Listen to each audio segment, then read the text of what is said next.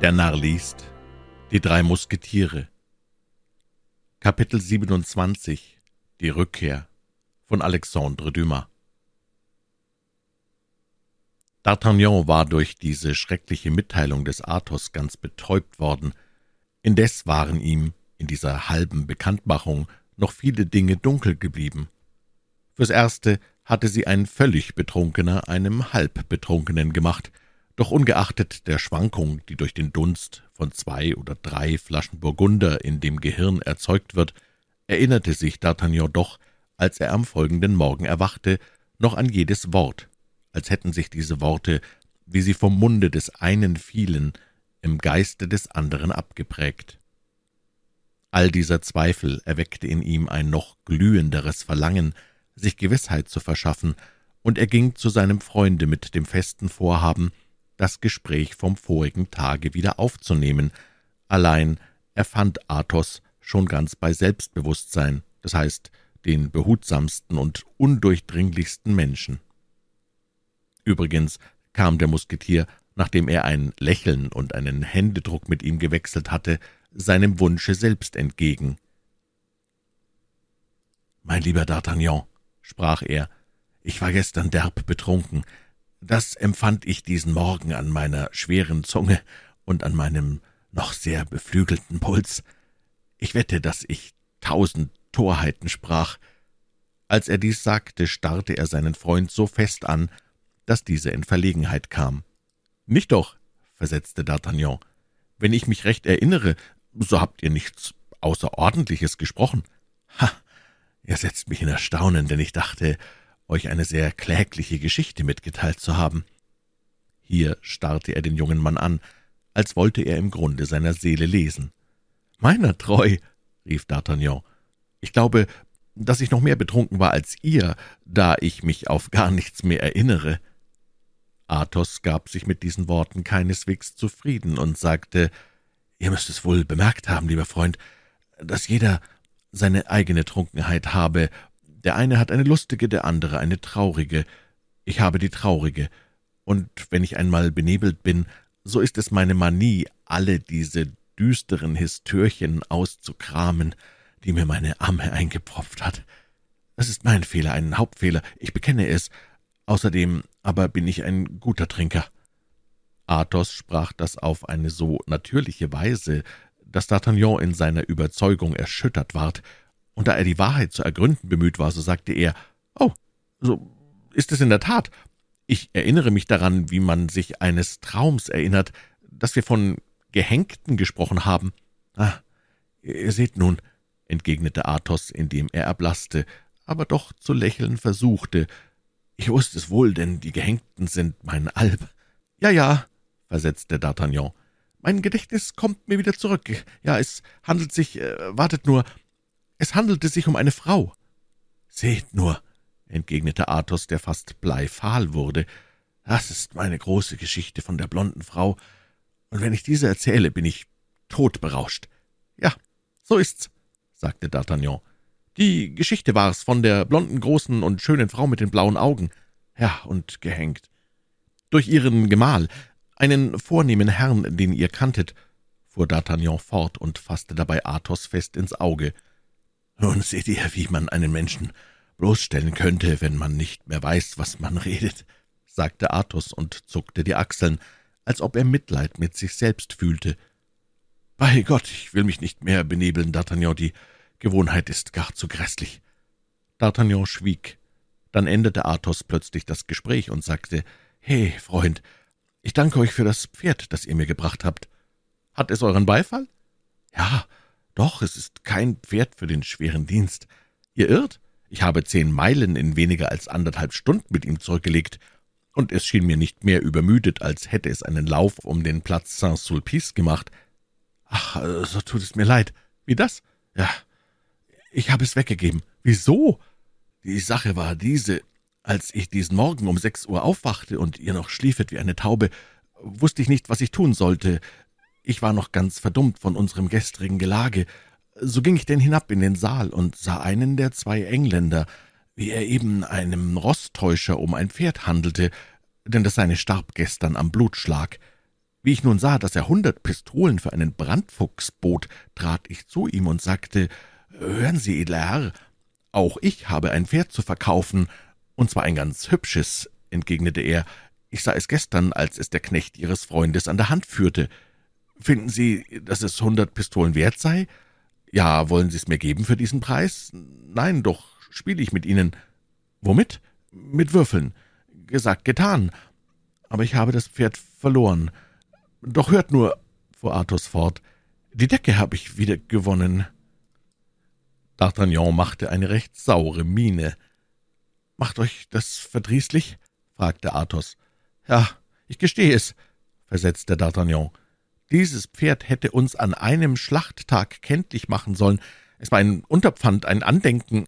Athos, ihr habt Unrecht getan.« »He, mein lieber Freund«, erwiderte Athos, »setzt euch an meine Stelle, ich langweilte mich zum Sterben und dann auf Ehre.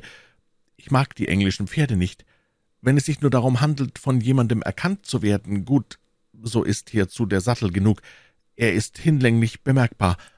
Was das Pferd anbelangt, so werden wir für sein Verschwinden bald eine Entschuldigung ausfindig machen. Was Teufel, ein Pferd stirbt bald, nehmen wir an, das meinige bekam den Rotz oder den Wurm. D'Artagnans Gesicht wurde nicht heiterer. Das ist mir unangenehm, fuhr Athos fort, dass ihr so viel auf dieses Tier zu halten scheint, denn ich bin mit meiner Geschichte noch nicht am Ende. Was habt ihr also noch weiter getan? Als ich mein Pferd verspielt hatte, neun gegen zehn, seht nur den Wurf, so kam es mir in den Sinn, um das Eurige zu spielen. Ja doch, ich hoffe, es blieb nur bei den bloßen Gedanken. Nein, ich habe ihn auf der Stelle ausgeführt. »Ha, zum Kuckuck!« rief D'Artagnan beunruhigt. »Ich spielte und verlor. Mein Pferd?« »Euer Pferd. Sieben gegen acht. Nur ein Auge Unterschied, ihr kennt das Sprichwort. Athos, ihr seid nicht bei Sinnen, das schwöre ich. Mein Lieber, das hättet ihr mir gestern sagen sollen, wo ich euch die dummen Histörchen erzählte, nicht an diesem Morgen. Ich verspielte also das Pferd samt Sattel und Zeug. Aber das ist schrecklich. Wartet nur, ihr urteilt nicht aus dem rechten Gesichtspunkt. Ich wäre ein ausgezeichneter Spieler, wenn ich nicht meinen Kopf aufsetzte, aber das tue ich gerade wie beim Trinken. Ich setzte also meinen Kopf auf. Wie konntet ihr denn spielen? Es blieb euch ja nichts mehr übrig. Ja, mein Freund, es blieb euch noch der Diamant übrig, den ich gestern an eurem Finger schimmern sah. Dieser Diamant? rief D'Artagnan und griff lebhaft mit der Hand nach seinem Ring. Und da ich Kenner bin, indem ich einst selbst welche besaß, so habe ich ihn auf tausend Pistolen geschätzt.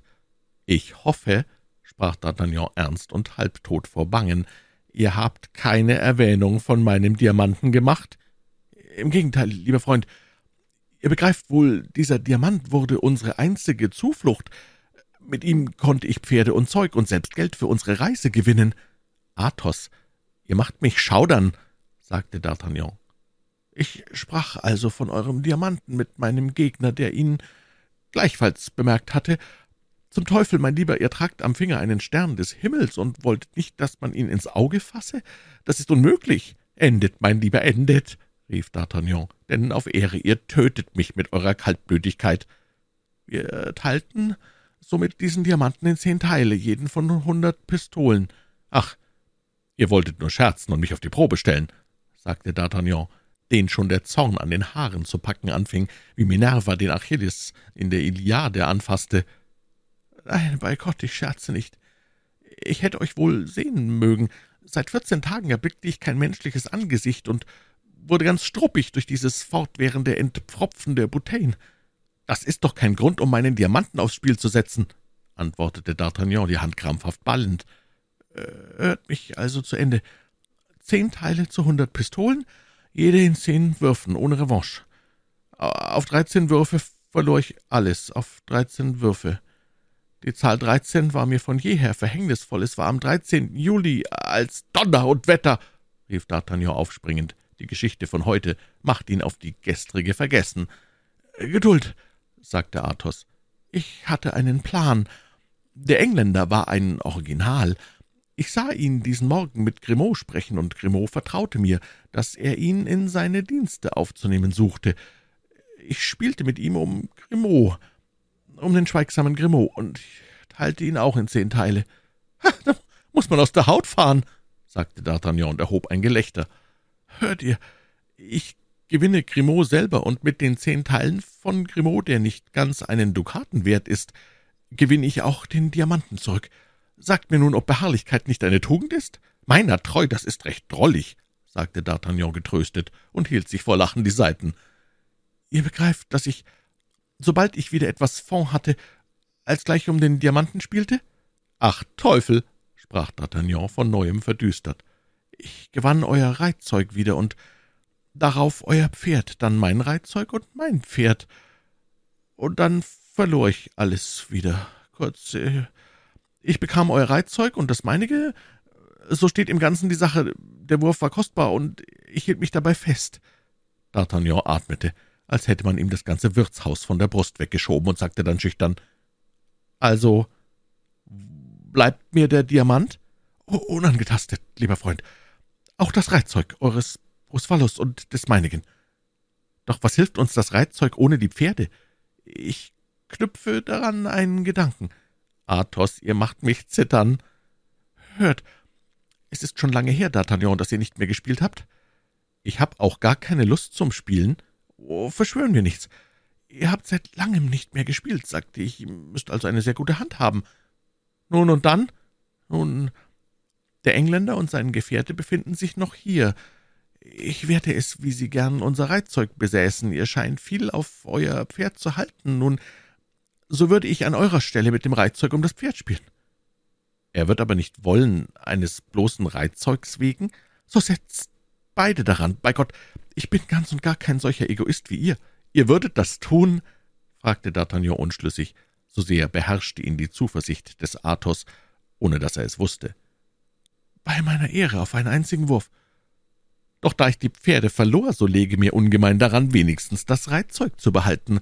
Nun, so spielt um euren Diamanten. Oh, das ist etwas anderes. Nie, nie! Teufel! rief Athos. Ich würde euch in Vorschlag bringen, um Planchet zu spielen. Weil das aber schon geschehen ist, so wird es der Engländer gewiss nicht mehr eingehen. Es bleibt dabei, lieber Athos, erwiderte D'Artagnan. Ich will lieber gar nichts mehr wagen.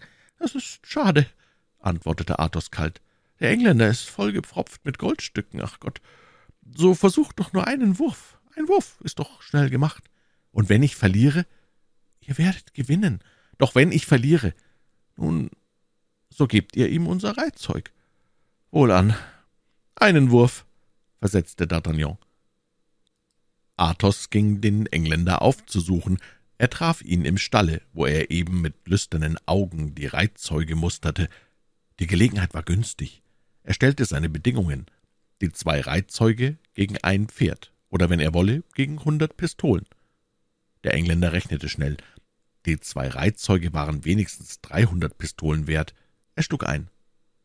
D'Artagnan warf mit Zittern die Würfel. Sie zeigten die Zahl drei. Seine Blässe erschreckte Athos, der bloß sagte, hm, »Freund, der Wurf ist traurig. Ihnen, mein Herr, werden die Pferde mit dem Gezeug gefallen.« Der Engländer triumphierte und gab sich nicht einmal die Mühe, die Würfel zu rollen. Er warf sie auf den Tisch, ohne hinzublicken, so versichert war er seines Sieges. D'Artagnan wandte sich, um seine böse Laune zu verbergen. rief Athos mit gelassener Stimme. »Der Wurf ist außerordentlich. Ich sah ihn nur viermal in meinem Leben, zwei Asse!« Der Engländer sah höchst erstaunt. Auch D'Artagnan sah und glühte vor Freude. »Nimmt der Herr sein Pferd wieder?« fragte der Engländer. »Ja«, versetzte D'Artagnan. »Nun, und geht es nicht auf Revanche?« Unsere Bedingungen sagten nichts von einer Revanche, Sie werden sich erinnern. Es ist wahr. Das Pferd soll Ihrem Bedienten übergeben werden. Einen Augenblick, sagte Athos. Mit Ihrer Erlaubnis möchte ich ein Wort mit meinem Freunde sprechen. Sprechen Sie. Athos zog D'Artagnan beiseite. Nun? fragte D'Artagnan. Was willst du noch versuchen? Du willst, dass ich weiterspiele, nicht wahr? Nein, ich will, dass ihr nachdenket. Worüber? Ihr nehmt das Pferd wieder? Allerdings, ihr tut Unrecht. Ich würde die hundert Pistolen nehmen. Ihr wisst ja, dass ihr mit dem Reitzeug gegen das Pferd oder gegen hundert Pistolen spielet. Ja, ich würde die hundert Pistolen nehmen. Nun, und ich nehme das Pferd. Ich wiederhole euch, ihr tut Unrecht. Was tun wir denn mit einem Pferde für uns beide? Ich kann doch nicht hinten aufsitzen. Wir sehen aus wie die zwei Heimondskinder, die ihre Brüder verloren haben. Ihr werdet mich doch nicht dergestalt demütigen, dass ihr auf diesem herrlichen Pferde neben mir trabt? Ich würde mich keinen Augenblick bedenken und die hundert Pistolen nehmen. Wir haben Geld nötig zur Rückreise nach Paris. Ich bleibe einmal bei dem Pferd, Athos. Und ihr tut Unrecht, mein Freund.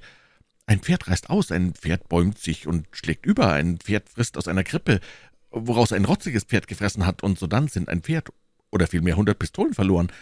Dann muss ein Herr sein Pferd nähren, wogegen hundert Pistolen den Herrn nähren. Wie sollen wir aber zurückkommen? Potz Wetter auf den Pferden unserer Lakaien. Man sieht es uns doch am Gesicht an, dass wir Männer vom Stande sind. Wir werden gut aussehen auf solchen Kleppern, indes Aramis und Porthos auf ihren prächtigen Pferden einhertraben. »Aramis und Porthos?« rief Athos und erhob ein schallendes Gelächter. »Was ist denn?« fragte D'Artagnan, der die Lustbarkeit seines Freundes gar nicht begriff. »Nichts, nichts, fort, fort«, entgegnete Athos. »Also eure Ansicht ist, die hundert Pistolen nehmen, D'Artagnan. Mit den hundert Pistolen können wir bis zum Ende des Monats zechen. Seht, wir haben viel ausgestanden und müssen uns ein wenig erholen.« Ich mich erholen. Nein, Athos, sobald ich in Paris bin, spüre ich jener armen Frau wieder nach. Nun, haltet ihr etwa ein Pferd für diesen Zweck nützlicher als hundert schöne Louis d'Or? Nehmt die hundert Pistolen, Freund. D'Artagnan bedurfte nur eines Grundes, um sich zu ergeben. Dieser schien ihm vortrefflich. Außerdem fürchtete er, in Athos Augen selbstsüchtig zu erscheinen, wenn er sich länger widersetzte. Somit willigte er ein und wählte die hundert Pistolen, die ihm der Engländer sogleich aufzählte. Jetzt war man nur auf die Abreise bedacht. Der Friede mit dem Gastwirt kostete außer dem alten Pferde des Athos noch sechs Pistolen. D'Artagnan und Athos nahmen die Pferde von Planchet und Grimaud, die zwei Diener machten sich zu Fuß auf den Weg und trugen die Sättel auf den Köpfen. Obwohl die zwei Freunde schlecht beritten waren, so gewannen sie bald Vorsprung vor ihren Lakaien und kamen in Crevecoeur an – Sie sahen von weitem schon Aramis, der sich melancholisch an das Fenster lehnte und in den weiten Luftraum hinausstarrte. »Holla, he, Aramis, was Teufel machst du denn da?« riefen die zwei Freunde. »Ach, ihr seid es, D'Artagnan, und ihr, Athos?« entgegnete der junge Mann. »Ich sann eben nach, wie schnell die Güter dieser Welt vergehen. Mein englisches Pferd, das sich eben entfernte und eben mitten in einer Staubwolke verschwand, war mir ein lebendiges Bild von Gebrechlichkeit aller irdischen Dinge. Das Leben selbst stellt sich dar in drei Worten, erit est fuit. »Was will das eigentlich sagen?« fragte D'Artagnan, der die Wahrheit zu ahnen anfing. »Das will sagen, dass ich eben einen ungeschickten Handel geschlossen habe. Sechzig Louis d'Or für ein Pferd, das seinem Gange nach wenigstens fünf Meilen in der Stunde zu machen imstande wäre.« D'Artagnan und Athos erhoben ein Gelächter. »Lieber D'Artagnan«, sagte Aramis. »Ich bitte euch, seid nicht böse auf mich. Not kennt kein Gebot. Außerdem bin ich am meisten gestraft, denn dieser verwünschte Pferdemakler betrug mich wenigstens um fünfzig Louis d'Or. Ihr beide seid gute Wirte. Ihr reitet auf den Kleppern eurer Lakaien und lasset euch eure Luxuspferde ganz sanft in kleinen Tagesmärschen an der Hand nachführen.« In diesem Moment hielt ein Wagen, den man kurz zuvor auf der Straße von Amiens heranrollen sah, vor dem Wirtshaus, und Grimaud und Planchet stiegen aus ihre Sättel auf den Köpfen. Der Wagen fuhr leer nach Paris zurück, und die zwei Lakaien machten sich verbindlich, wenn sie der Fuhrmann mitnähme, ihn auf dem ganzen Weg zechfrei zu halten. »Was ist denn das? Was hat das zu bedeuten?« fragte Aramis, als er sah, was da vorging. »Nichts als die Sättel?« »Begreift ihr jetzt?« sagte Athos. »Freund, das geht ganz so wie bei mir. Ich habe das Pferdezeug instinktartig behalten. Hollabasser, trage mein neues Reitzeug zu denen dieser Herren.« »Und was tatet ihr mit euren Doktoren?« fragte D'Artagnan.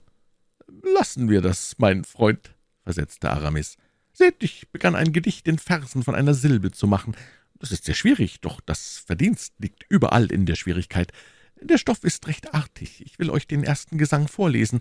Er hat äh, vierhundert Verse und dauert nur eine Minute lang.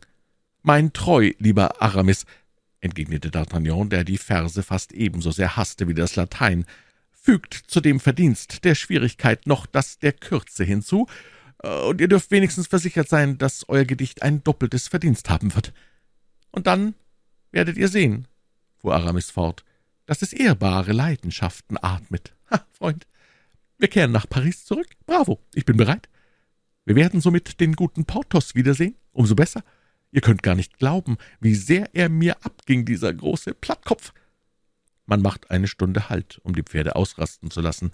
Aramis berichtigte seine Zeche, brachte Bazin mit seinen Kameraden in den Wagen, und man reiste ab, um zu Porthos zu kommen. Man fand ihn fast schon hergestellt und folglich weniger blass, als ihn D'Artagnan bei seinem ersten Besuch angetroffen. Er saß an einem Tisch, worauf eine Mahlzeit für vier Personen stand, obgleich er allein war. Dieses Mittagsmahl bestand aus köstlich bereiteten Fleischspeisen, guten Weinen und herrlichen Früchten. »Ha, beim Himmel«, rief er aufstehend, »ihr kommt gerade recht, meine Herren. Ich bin eben bei der Suppe, ihr könnt mit mir essen.« »Oh, oh«, rief D'Artagnan, »es war wieder Mousqueton, der mit dem Lasso diese Bouteillen eingefangen hat? Sieh nur, ein gespicktes Frikandot und einen Rinderbraten?« »Ich erquicke mich«, sprach Porthos, »ich erquicke mich. Nichts schwächt so sehr als die teuflischen Verrenkungen. Hattet ihr schon einmal eine Verrenkung, Athos?« »Noch nie. Doch erinnere ich mich, dass ich bei unserem Scharmützel in der Gasse Ferrand einen Degenstich erhielt, der nach vierzehn oder achtzehn Tagen ganz dieselbe Wirkung hervorbrachte. Doch dieses Mittagsmahl, lieber Porthos, war nicht für euch allein, sagte Aramis. Äh, nein, doch dieses Mittagsmahl, lieber Porthos, war nicht für euch allein, sagte Aramis. Nein, entgegnete Porthos, ich erwartete einige Edelleute aus der Nachbarschaft, die mir eben melden ließen, dass sie nicht kämen. Nehmt also Ihre Plätze ein, und ich verliere nichts bei dem Tausche. Hey, Musketor, bring Stühle und Lass die Bouteillen verdoppeln. Wisst ihr, was wir da essen? fragte Athos nach zehn Minuten. Bei Gott, versetzte D'Artagnan, ich esse gespicktes Kalbfleisch mit Artischocken. Und ich Lämmernes, sagte Porthos. Und ich Geflügel, sprach Aramis. Irrt, meine Herren, entgegnete Athos ernst. Ihr esst Pferdefleisch. Ha! So, geht doch, rief D'Artagnan. Pferdefleisch? fragte Aramis mit einer Grimasse des Ekels. Porthos allein gab keine Antwort. »Ja, Pferdefleisch, nicht wahr, Porthos? Wir essen Pferdefleisch, vielleicht samt allem Gezeug?« »Nein, meine Herren«, erwiderte Porthos, »das Reitzeug habe ich behalten.« »Meiner treu«, sagte Aramis, »wir gelten alle gleich viel, man möchte sagen, dass wir uns das Wort gaben.« äh, »Was wollt ihr? Dieses Pferd beschämte meine Gäste, und ich wollte sie nicht demütigen.« »Und dann ist eure Herzogin noch immer in den Bädern, nicht wahr?« fragte D'Artagnan. »Ja, noch immer«, entgegnete Porthos. »Nun, meiner Treu, der Gouverneur der Provinz, einer von den Edelleuten, die ich heute zu Mittag erwartete, bezeigte ein so großes Verlangen danach, dass ich es ihm schenkte.« »Ihr habt es verschenkt?« Rief D'Artagnan. »Ach, mein Gott, ja, verschenkt, das ist der rechte Ausdruck«, sagte Porthos. Das Pferd war mindestens 150 Louisdor weit, und der Knauser wollte mir nur 80 geben. »Ohne Sattel?« fragte Aramis. »Ja, ohne Sattel.« »Ihr seht, meine Herren«, sprach Athos, »dass Porthos wieder von uns allen den besten Handel gemacht hat.« Darauf erhoben sie ein solches Gelächter, dass Porthos ganz verblüfft wurde, doch erklärte man ihm bald die Ursache dieser Fröhlichkeit, in die er seiner Gewohnheit gemäß rauschend einstimmte. »Auf diese Weise haben wir also Geld?« sagte D'Artagnan. »Was mich betrifft«, sagte Athos, »so habe ich den spanischen Wein des Aramis so köstlich gefunden, dass ich davon sechzig Bouteillen in den Wagen der Lakaien packen ließ, was meine Börse hübsch gelüftet hat.« »Und ich«, entgegnete Porthos, »meint ihr, ich hatte keine Auslagen mit meiner Verrenkung? Dabei rechne ich Mousquetons Wunde gar nicht, für den ich den Chirurgen täglich zweimal musste kommen lassen.« Athos wechselte mit D'Artagnan und Aramis ein Lächeln und sagte, »Nun, ich sehe, dass ihr euch gegen den armen Burschen recht großherzig bewiesen habt, so handelt nur ein gütiger Herr.« »Kurz«, versetzte Porthos, »nach Abschlag aller Kosten bleiben mir noch etwa dreißig Taler.« »Und mir zehn Pistolen«, sagte Aramis. »Es scheint«, sprach Athos, »wir sind die Krösusse der Gesellschaft. D'Artagnan, wie viel bleiben euch von euren hundert Pistolen? Von meinen hundert Pistolen. Fürs Erste gab ich euch fünfzig davon. Ihr glaubt, bei Gott. Ach ja, es ist wahr, ich entsinne mich. Dann habe ich sechs davon dem Wirt bezahlt. Welch ein war dieser Wirt. Warum gabt ihr ihm sechs Pistolen? Ihr sagtet ja, dass ich sie ihm geben möchte. Es ist wahr. Ich bin zu gut. Kurz, nun bleiben noch? Fünfundzwanzig Pistolen, erwiderte D'Artagnan. Und seht, sagte Athos, indem er einige kleine Münzen hervorzog. »Ihr nichts, meiner treu, oder so wenig, dass es nicht der Mühe lohnt, es zur Summe zu rechnen. Jetzt zahlen wir zusammen, was wir besitzen, Porthos. Dreißig Taler. Aramis? Zehn Pistolen. Und ihr? Zwanzig. Fünf. Äh, es macht in allem nur sechshundertfünfzehn Livre, sprach D'Artagnan, der wie Archimedes rechnete. Wir werden, äh, wenn wir in Paris ankommen, noch vierhundert übrig haben, außer den Reitzeugen, sagte Athos. Doch, unsere Schwadronpferde? versetzte Aramis. Ei was, lasst uns essen, die zweite Tracht kühlt aus. D'Artagnan traf bei seiner Ankunft in Paris einen Brief von Herrn Essart, der ihm meldete, seine Majestät habe beschlossen, den Feldzug am 1. Mai zu eröffnen, wonach er unverweilt seine Vorkehrungen zu treffen habe. Er eilte sogleich zu seinen Gefährten, die er erst vor einer halben Stunde verlassen hatte und die er jetzt sehr trübselig oder vielmehr sehr bewegt antraf. Sie hatten sich zum Rat bei Athos versammelt, was immerhin Umstände von gewisser Wichtigkeit anzeigte. In der Tat hatte jeder von ihnen in seiner Wohnung einen ähnlichen Brief von Herrn von Treville empfangen. Die vier Philosophen stierten sich ganz verblüfft an. Herr von Treville trieb in Bezug auf Disziplin keinen Scherz. »Wie hoch veranschlagt ihr die Equipierung?« fragte D'Artagnan. »Oh«, entgegnete Aramis, »wir machten soeben unsere Berechnungen mit spartanischer Knauserei und fanden, dass jeder 1500 Livre bedarf.« »Viermal fünfzehn sind sechzig, das macht äh, sechstausend Livre«, sagte Athos. »Mir dünkt«, erwiderte D'Artagnan, »dass tausend Livre für jeden genug wären. Ich rede zwar nicht als Spartaner, aber als Prokurator.« Auf das Wort Prokurator richtete sich Porthos in die Höhe und sagte, »Halt, ich habe einen Gedanken.« »Das ist schon etwas«, versetzte Athos kalt. »Ich habe nicht einmal einen Schatten von einem Gedanken. Doch D'Artagnan ist ein Narr, meine Herren. Tausend Livre. Ich erkläre, dass ich allein für meine Equipierung zweitausend Livre nötig habe.« »Viermal zwei sind acht«, sprach Aramis. »Wir bedürfen also achttausend Livre, um uns zu equipieren, obwohl wir die Sättel hierzu bereits haben.« »Sodann«, versetzte Athos, der so lange wartete, diesen schönen Gedanken für die Zukunft auszusprechen, bis D'Artagnan, der fortging, um Herrn von Treville zu danken, die Tür hinter sich zugemacht hatte. »Sodann jener herrliche Diamant, der am Finger unseres Freundes schimmert. Zum Teufel, D'Artagnan ist ein zu guter Spießgeselle, als dass er seine Brüder in der Klemme ließe, während er das Lösegeld eines Königs an seinem Mittelfinger trägt.«